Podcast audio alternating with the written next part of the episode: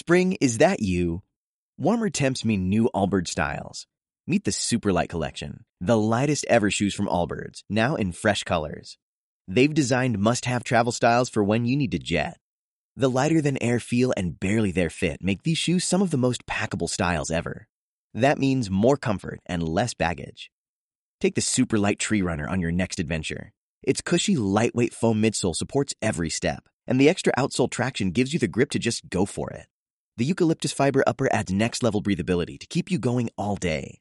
Plus, the Superlight Tree Runner is comfortable and ready to go right out of the box. So, what can you do in a Superlight shoe? What can't you do is the better question. And because they're super packable, the real question is where are you taking them? Experience how Allbirds redefines comfort. Visit allbirds.com and use code SUPER24 for a free pair of socks with a purchase of $48 or more. That's A L L B I R D S.com, code SUPER24. El ansiado viaje a Kazajstán se ha cumplido. Cada vez Paulo está más cerca de su Zair. Allí está él, acompañado de Mijail, cansado, pero lleno de expectativa. Almaty, tu ciudad natal. Sí, Paulo. Kazajstán. Ya estás más cerca de tu Zair. En este hotel nos quedaremos esta noche. Trata de descansar. Sobre todo trataré de adaptarme a la diferencia horaria, Mijail. Aquí en Kazajstán son las 11 de la noche y en París deben ser las 6 de la tarde. Intenta dormir, Paulo. Yo iré a ver a mi madre y a prepararme para salir mañana temprano. El camino de la estepa es duro.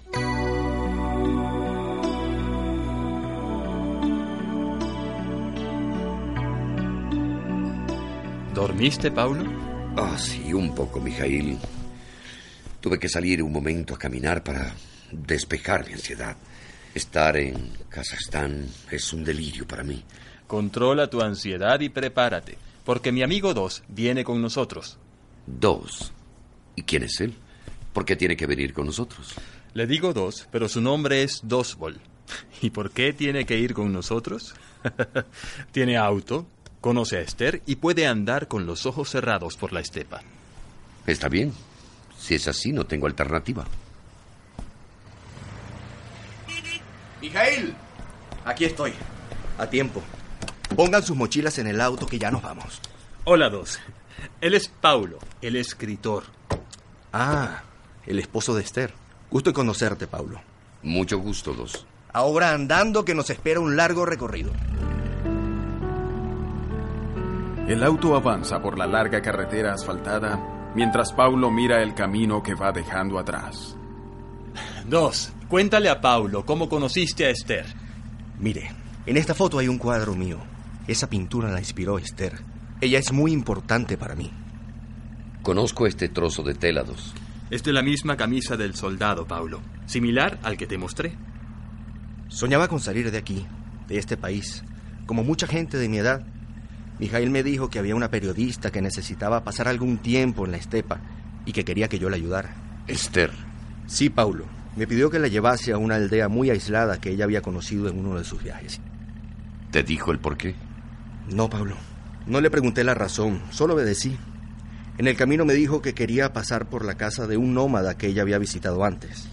Fue como un llamado, ¿verdad, Dos? Ese nómada era mi abuelo, Pablo.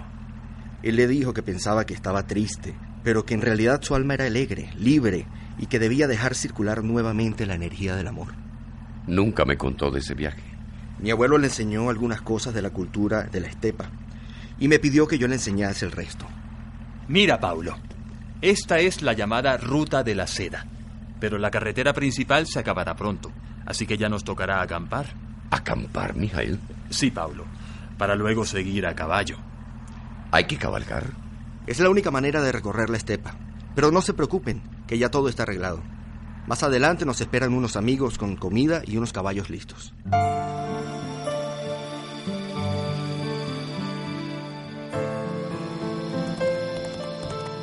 La estepa sin fin se abrió ante los ojos de Paulo, quien entendió que debía guardar silencio ante tanta inmensidad.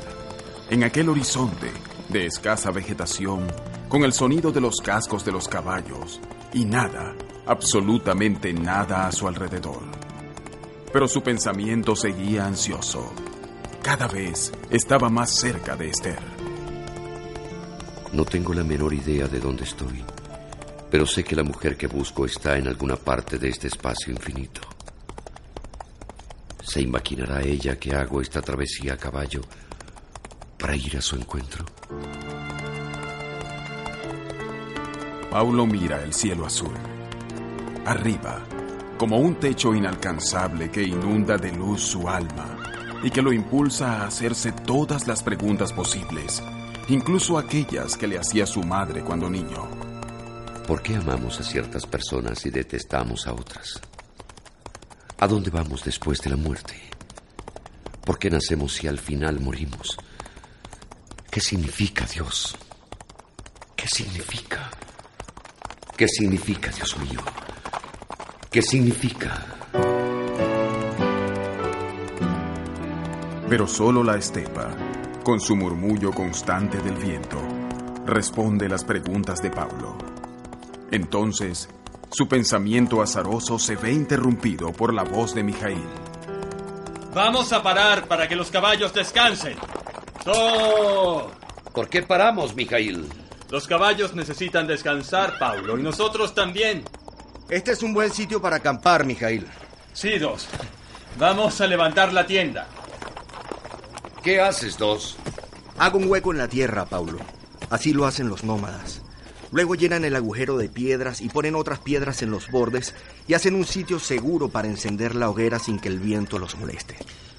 Mira, Dos. Este sitio tiene buena vista. Podríamos divisar quién viene y quién va. Y eso es importante, Mijail. Paulo, para un extranjero que no es capaz de leer las señales de la estepa, no existe otra cosa que los caballos y los jinetes. Pero no todo es así, ¿cierto, Dos? Sí, Paulo. Esta idea de vacío y soledad en la estepa es una ilusión. Estamos constantemente observando y siendo observados. Los que estamos educados aquí sabemos ver las yurtas, las casas circulares que se mezclan con el paisaje. Debemos leer lo que sucede. Si pasa un jinete cerca de uno, saber qué dirección toma. Paulo, antiguamente la supervivencia de la tribu dependía de esta capacidad. Solo así podíamos distinguir entre los enemigos y los invasores. De pronto todos callan. Mijail y Dos se alertan y agarran a los caballos que se agitan al escuchar el galope de dos jinetes que se acercan directamente hacia ellos. Pablo, a la expectativa, no sabe qué hacer. Luego, Mijail y Dos se relajan y continúan montando la tienda y atendiendo a los caballos. Mijail, Dos, ¿pueden explicarme qué pasa? ¿De qué se trata esto? Déjame decirte algo, Paulo. Creo que han descubierto que nos dirigimos a la aldea que hay cerca de aquellas montañas. Y envían gente a matar al hechicero que ve apariciones de niñas y al hombre que viene a perturbar la paz de la mujer extranjera. Pero hay que hacer algo, no se queden así. Mijail, Dos. ¿Pero qué pasa? ¿Por qué se ríen así? Espera, Paulo. Dentro de poco lo entenderás.